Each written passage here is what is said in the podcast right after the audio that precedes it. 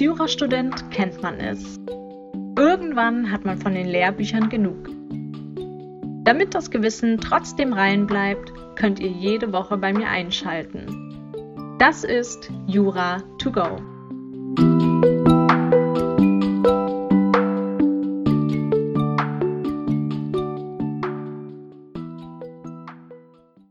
Hallo und herzlich willkommen bei Jura to go. Ich bin Laura und wir haben heute die zweite Folge in unserer Serie zum Mord und Totschlag. Heute geht es um einen der bekanntesten Fälle des Strafrechts, nämlich um den Katzenkönig-Fall. Entschieden wurde dieser Fall vom BGH im Jahr 1988 und führte zu erheblichen Diskussionen, insbesondere was die mittelbare Täterschaft anging. Ich habe den Fall zuerst so rausgesucht, wie viele von uns ihn aus dem Studium kennen. Ich wollte aber unbedingt wissen, wie es überhaupt zu dem Ganzen kam und habe deshalb in Archiven gestöbert, um mir die damaligen Artikel aus den 80ern anzugucken. Was ich dabei gelesen habe, war wirklich erschreckend. Ich werde versuchen, euch so gut wie möglich die ganze Geschichte zu erzählen, bevor wir zu einem Gutachten kommen. Angeklagt wurden in diesem Fall drei Personen, genannt Peter, Barbara und Michael. Michael wurde am 28. Oktober 1958 geboren. Er wuchs in geordneten und behüteten Verhältnissen auf, als Schüler nahm er jedoch von vornherein eine Außenseiterrolle ein. Er bekam nur schwer Kontakt, wurde gemieden und von Mitschülern oft gehänselt und geschlagen. Er machte eine Ausbildung zum Polizisten, begann aber zu trinken, zu spielen und machte hohe Schulden. Anfang 1982 lernte er Barbara kennen. Sie war zu diesem Zeitpunkt 18 und hatte kurz davor ihre erste große Liebe Udo verloren. Knapp zwei Jahre davor hatte sie auf sein Drängen hin ein Kind, das sie sich gewünscht hätte, abgetrieben. An den für sie verheerenden Konsequenzen des Eingriffs ist die Beziehung schließlich gescheitert.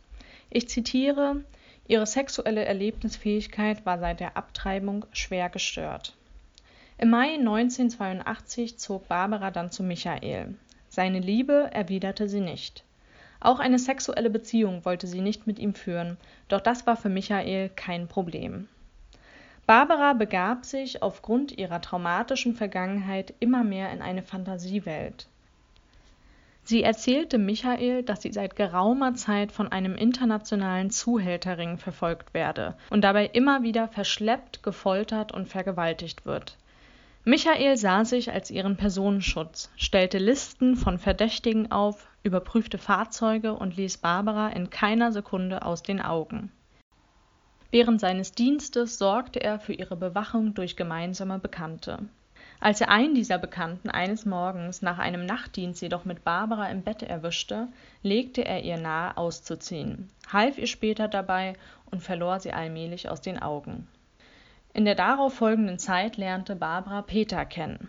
Er war 43 Jahre alt, verheiratet, lebte aber getrennt von seiner alkoholsüchtigen Frau. Sie hatten neun Kinder, eines davon lebte bei ihm. Die Begegnung mit Barbara empfand Peter als das größte Glück seines Lebens. Ihre Verweigerung sexueller Beziehung akzeptierte er klaglos.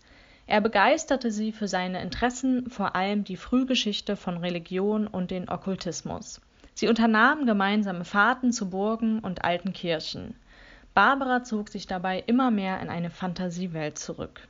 Anfang 1986 begegnete Barbara zum ersten Mal wieder dem Michael. Michael wurde dabei langsam in ihre wahren Welten hineingezogen. Im März 1986 zog er zu Barbara. In der Nachbarwohnung lebte Peter. Das Zusammenleben der drei wurde in den folgenden Wochen durchzogen von einer zunehmenden Spannung. Barbara und Peter gelang es irgendwann durch das Vorspiegeln hypnotischer und hellseherischer Fähigkeiten, den Michael davon zu überzeugen, dass es einen Katzenkönig gäbe, der seit Jahrtausenden das Böse verkörpere und die Welt bedrohe. Indiz hierfür sei das Reaktorunglück von Tschernobyl. Der Katzenkönig wolle alle Menschen vernichten. Jede Nacht fuhren also die drei zu einem Friedhof an einem See und führten Rituale durch, um den Katzenkönig zu beschwichtigen. Zu Michaels Aufgaben gehörte das Durchschwimmen des Sees in voller Bekleidung. Als Barbara im April 1986 von der Heirat ihres Ex-Freundes Udo mit einer Frau namens Annemarie erfuhr, beschloss sie aus Hass und Eifersucht gemeinsam mit Peter den Aberglauben von Michael zu nutzen, um Annemarie zu töten. Der Peter machte gern bei dem Ganzen mit, weil ihm der Michael ein Dorn im Auge war und er Barbara für sich alleine haben wollte Sie spielten also Michael vor, der Katzenkönig verlange für die vielen von Michael begangenen Fehler ein Menschenopfer in Gestalt von Annemarie. Würde der Katzenkönig dieses Opfer nicht erhalten, müsse Michael sie verlassen und die Menschheit oder zumindest Millionen von Menschen würden vernichtet werden. Michael wusste, dass er sich dabei strafbar machte, ließ sich jedoch trotz Gewissensbissen zur Abwehr einer vermeintlichen Gefahr für Millionen von Menschen darauf ein Peter gab Michael sein Fahrtenmesser mit einer 20 Zentimeter langen Klinge und riet ihm, Annemarie damit hinterrücks in ihrem Blumenladen zu erstechen. Am 30. Juli 1986 klingelte Michael um halb elf Uhr nachts bei Annemarie und sagte, er suche ihren Mann. Sie antwortete, dass er nicht da sei und schloss die Tür. Er klingelte zwei Minuten danach nochmal und sagte, er wolle noch Rosen mitnehmen, er habe etwas gut zu machen. Später im Blumengeschäft unterhalb der Wohnung bückte sich Annemarie, um etwas aufzuheben. Da stieß Michael das Messer der Annemarie in die rechte Halsseite, wenige Millimeter neben der Schlagader. Sie fiel zu Boden. Michael kniete sich auf ihre Schultern, drückte sie mit einer Hand nieder und stieß weitere elfmal zu. In Hals, Gesicht und Körper.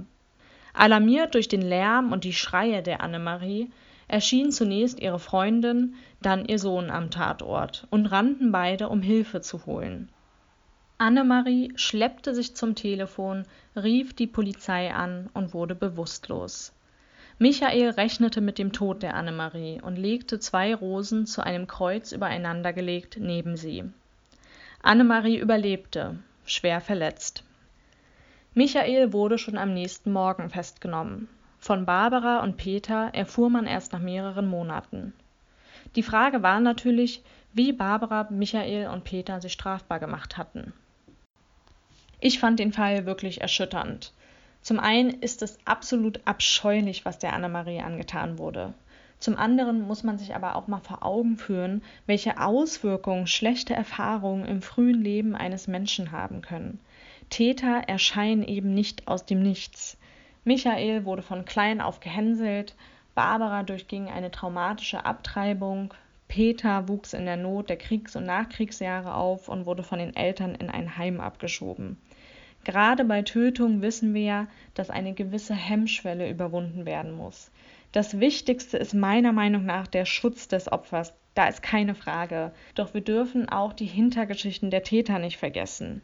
Im Jurastudium ist das aber natürlich noch kein Thema und wichtiger ist es, dass wir den Fall lösen und begutachten, wie die Täter sich strafbar gemacht haben. Fangen wir also an. Damit es in der Lösung einfacher wird, werden wir Barbara B., Michael M., Peter P. und Annemarie A. nennen. Der M könnte sich zunächst wegen versuchten Mordes gemäß § 212, 211, 22, 23 1 strafbar gemacht haben, indem er mehrmals von hinten mit dem Messer auf die A einstach. Die Tat wurde nicht vollendet, denn A überlebte. Gemäß § 23 1 ist der Versuch eines Verbrechens stets strafbar Laut § 12 Absatz 1 ist diejenige Straftat ein Verbrechen, welche im Mindestmaß ein Jahr Freiheitsstrafe vorsieht. Mord sieht eine lebenslange Freiheitsstrafe vor, folglich ist Mord ein Verbrechen gemäß § 12 Absatz 1. M müsste Tatentschluss gehabt haben. Tatentschluss ist die Vorstellung des Täters von der Tat. Er muss alle objektiven und subjektiven Tatbestandsmerkmale enthalten.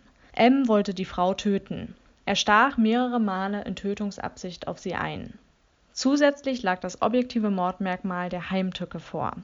Heimtückisch handelt, wer bewusst und in feindseliger Absicht die Arg und Wehrlosigkeit des Opfers zu dessen Tötung ausnutzt. Arglos ist das Opfer regelmäßig dann, wenn es sich keines Angriffs versieht. Hier stach M hinten auf das Opfer ein, so dass es sich keines Angriffs versehen konnte M müsste auch nach § 22 unmittelbar angesetzt haben.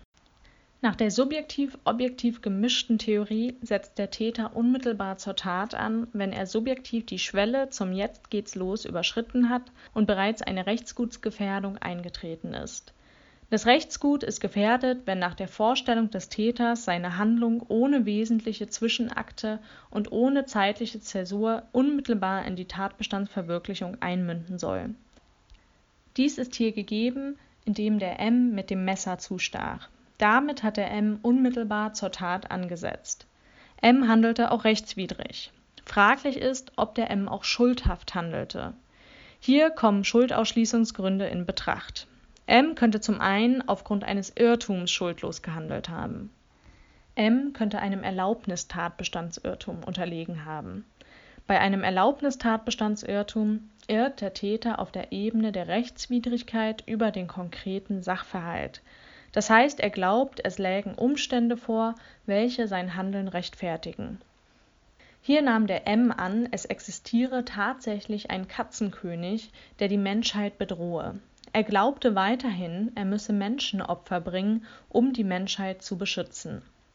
M könnte aber auch einem Erlaubnisirrtum unterlegen haben bei einem Erlaubnisirrtum irrt der Täter auf der Ebene der Rechtswidrigkeit über das Bestehen eines anerkannten Rechtfertigungsgrundes. M unterlag hier auch einem Erlaubnisirrtum, denn er nahm irrig an, das Menschenopfer der Frau würde einem Rechtfertigungsgrund unterfallen, was jedoch nicht der Fall war. Auch waren weder Notwehr noch Nothilfe gemäß 32 einschlägig, da von der A keine Gefahr ausging der § 34 war hier auch nicht anwendbar, da dieser nie eine Tötung von Menschen rechtfertigen kann. Glaubte der M dennoch an eine Rechtfertigung, nahm er einen Rechtfertigungsgrund an, den die Rechtsordnung nicht anerkennt. Damit unterlag M sowohl einem Erlaubnis als auch einem Erlaubnistatbestandsirrtum. Es lag also ein Doppelirrtum vor. Bei einer solchen Konstellation geht der Erlaubnisirrtum regelmäßig vor so das Vorliegen § 17 anzuwenden ist. M wusste, dass er durch seine Tat einen Menschen tötete, und er wusste auch, dass das Töten von Menschen Unrecht ist. M irrte jedoch über die Rechtswidrigkeit seiner Tat, denn er nahm an, er sei gerechtfertigt, einen Menschen zu töten, um die gesamte Menschheit dadurch zu beschützen. Dieser Erlaubnisirrtum war jedoch gemäß 17 Satz 2 vermeidbar M hätte sich ohne Schwierigkeiten durch Erkundigung vom Unrecht seiner Tat überzeugen können. Somit entfällt seine Schuld nicht aufgrund dieses Irrtums. Allerdings könnte die Schuldfähigkeit des M gemäß 21 gemindert sein. Jedoch war M nicht derart beeinträchtigt, dass es für eine Schuldunfähigkeit nach 20 gereicht hätte, denn er wusste vom Verbotensein seiner Tat.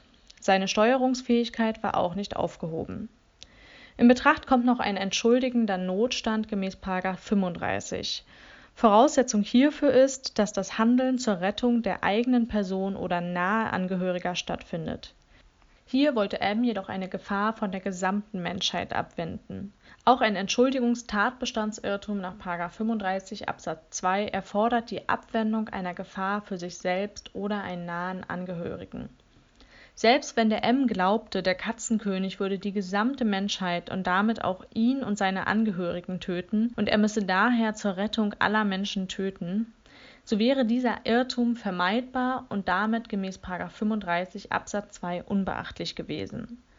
Im Ergebnis hat M sich also wegen versuchten Mordes nach 212 Absatz 1, 211, 22, 23 1 strafbar gemacht, indem er mehrfach mit dem Messer von hinten auf die A einstach.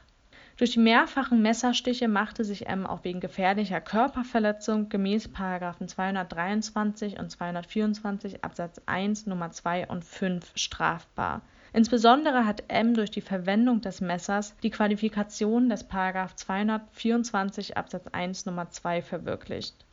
Dies stellte auch eine lebensgefährliche Behandlung der A dar nach § 224 Absatz 1 Nummer 5.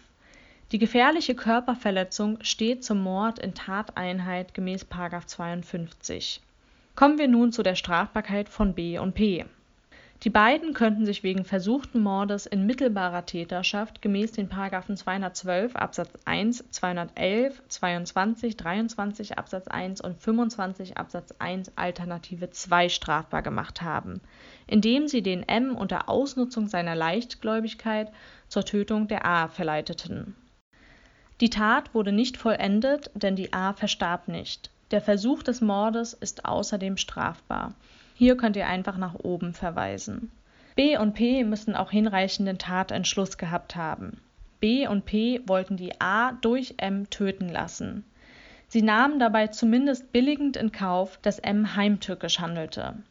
Außerdem kommt für B und P das subjektive Mordmerkmal der niedrigen Beweggründe hinzu Niedrige Beweggründe liegen regelmäßig vor, wenn die Motivation des Täters auf moralisch niedrigster Stufe steht und dessen Handeln in höchstem Maße sittlich missbilligenswert ist. Die hier vorliegende Motivation von B, die P sich zu eigen machte, nämlich die Tötung aus Eifersucht und Rache im Hinblick auf die Jugendliebe, steht auf moralisch tiefster Stufe und ist zudem sittlich zu missbilligen damit lag ein niedriger Beweggrund gemäß 211 vor. Hier wäre aber auch eine andere Meinung vertretbar, da die Mordmerkmale ja immer restriktiv auszulegen sind. Fraglich ist, ob auch die Voraussetzungen der mittelbaren Täterschaft nach 25 Absatz 1 Alternative 2 vorlagen Mittelbare Täterschaft liegt vor, wenn der Hintermann die tatbestandliche Handlung durch einen von ihm beherrschten Tatmittler in Gestalt eines menschlichen Werkzeuges vornehmen lässt. In diesen Fällen hält er das Gesamtgeschehen Kraft seines planvoll lenkenden Willens vollständig in der Hand. Problematisch ist hier, dass M, welcher als Werkzeug von B und P gehandelt haben müsste, selbst vollständig gehandelt hat der Mangel des M bestand darin, dass er einem vermeidbaren Verbotsirrtum unterlegen war. Daher müsste hier auch der Fall des Täters hinter dem Täter vorliegen. Ob bei einem der Strafbarkeit des Werkzeugs nicht entgegenstehender Mangel ausgenutzt werden kann, ist strittig. Nach der Theorie der strengen Verantwortlichkeit soll nur ein unvermeidbarer Verbotsirrtum des Tatmittlers die mittelbare Täterschaft des Hintermannes begründen Handelt der Tatmittler dagegen tatbestandsmäßig, rechtswidrig und schuldhaft, komme für den Hintermann nur die Anstiftung in Betracht. Denn ein frei verantwortlich handelnder Täter könne niemals als Werkzeug eines Hintermannes angesehen werden, da das Recht den vermeidbaren Verbotsirrtum gerade als eine Tat des Irrenden werte. Dagegen spricht, dass das Recht auch bei Mittäterschaft und Nebentäterschaft die Möglichkeit der Trennung von Verantwortlichkeit kennt auch hier könnten mehrere Personen unabhängig voneinander Tatherrschaft besitzen.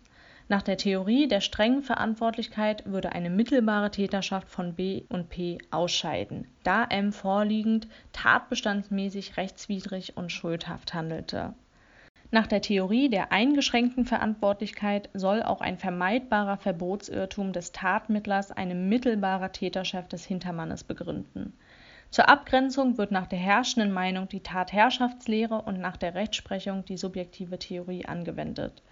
Der Grund hierfür ist, dass auch bei einem vermeidbaren Verbotsirrtum des Täters der Hintermann aufgrund einer Täuschung Tatherrschaft besitzen könne.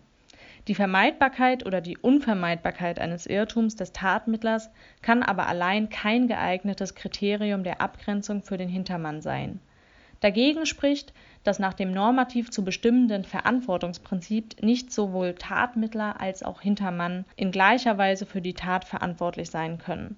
Verlässt man aber das Verantwortungsprinzip, ist eine klare Abgrenzung nicht mehr möglich. Nach der Theorie der eingeschränkten Verantwortlichkeit haben sich B und P als mittelbare Täter strafbar gemacht, denn sie nutzten Ms Leichtgläubigkeit für ihren Plan gezielt aus Beide hatten zumindest die funktionale Tatherrschaft, auf deren Grundlage sie den M steuerten, obwohl er selbst voll deliktisch handelte. Der Theorie der eingeschränkten Verantwortlichkeit ist hier der Vorzug zu gewähren. Bei der Frage, ob der Handlungsherrschaft des Werkzeuges oder dem bestimmenden Einfluss des Hintermannes größeres Gewicht verliehen werden muss, handelt es sich um ein offenes Wertungsproblem und nicht um eine dogmatische Frage zwar ist die Frage nach der Vermeidbarkeit oder der Unvermeidbarkeit des Verbotsirrtums des unmittelbar Handelnden auf dessen Schuld als Täter bezogen. Jedoch führt das Vorliegen einer Schuld des Täters nicht automatisch zum Wegfall seiner Werkzeugsqualität. Entscheidend muss daher die vom Täterwillen getragene objektive Tatherrschaft sein. Folgt man der Theorie der eingeschränkten Verantwortlichkeit, kommt es hier also auf die herkömmliche Abgrenzung von Täterschaft und Teilnahme an. Vorliegend hatten P und B funktionale Tatherrschaft, sodass sie als mittelbare Täter anzusehen sind. B und P müssten auch nach 22 unmittelbar angesetzt haben. Wann ein unmittelbares Ansetzen bei mittelbarer Täterschaft vorliegt, ist umstritten. Nach einer Ansicht setzt der Hintermann bereits dann unmittelbar an, wenn er mit seiner Einwirkung auf den Tatmittler beginnt, bzw. diese Einwirkung abgeschlossen hat. Denn die Tathandlung des mittelbaren Täters ist gerade die Einwirkung auf das Werkzeug. Nach anderer Ansicht setzt der Hintermann erst in dem Moment zur Tatbestandsverwirklichung unmittelbar an, in dem das Werkzeug zur Tatbestandsverwirklichung unmittelbar ansetzt. Denn der mittelbare Täter handelt gerade durch das Werkzeug und nicht vorher nach einer dritten Ansicht liegt ein unmittelbares Ansetzen dann vor, wenn der mittelbare Täter nach seiner Vorstellung die nötige Einwirkung auf den Tatmittler abgeschlossen hat, sodass dieser im unmittelbaren Anschluss die Tat ausführt und das geschützte Gut dadurch unmittelbar gefährdet ist Entscheidend ist also das Vorliegen einer unmittelbaren Rechtsgutsgefährdung, welche auch dann gegeben ist, wenn der mittelbare Täter das Geschehen aus der Hand gibt und daher jederzeit mit der Tatbestandsverwirklichung durch das Werkzeug rechnen muss. Vorliegend haben B und P nach allen Ansichten unmittelbar angesetzt. Deshalb müsst ihr hier auch nicht zu einem Streitentscheid kommen. B und P handelten auch rechtswidrig und schuldhaft. Im Ergebnis haben sich B und P also wegen versuchten Mordes gemäß den § 212 Absatz 1, 211, 22, 23 Absatz 1 und 25 Absatz 1 Alternative 2 strafbar gemacht, indem sie M zur Verwirklichung ihres Plans einsetzten Außerdem haben sich B und P auch wegen gefährlicher Körperverletzung in mittelbarer Täterschaft gemäß den §§ 223, 224 Absatz 1 Nummer 2 und 5 und 25 Absatz 1 Alternative 2 strafbar gemacht. Diese steht zu dem versuchten Mord in mittelbarer Täterschaft in Tateinheit gemäß § 52. Wir sind damit durch mit dem Katzenkönig-Fall. Für die Taten wurden Michael zu acht Jahren, Peter zu elf Jahren und Barbara zu 14 Jahren Freiheitsstrafe verurteilt. Wenn euch diese Folge gefallen hat, dann lasst mir gerne eine Bewertung auf iTunes da. Ich weiß, ihr seid es bestimmt leid, das von allen Podcastern zu hören, aber es hilft eben wirklich, weil iTunes dann öfter meinen Podcast empfiehlt. Wenn ihr noch Fragen habt oder die Folge einfach total schlecht fandet, dann könnt ihr mir gerne bei Instagram schreiben. Mein Account heißt jura.togo. Ich freue mich sehr aufs nächste Mal. Bis bald.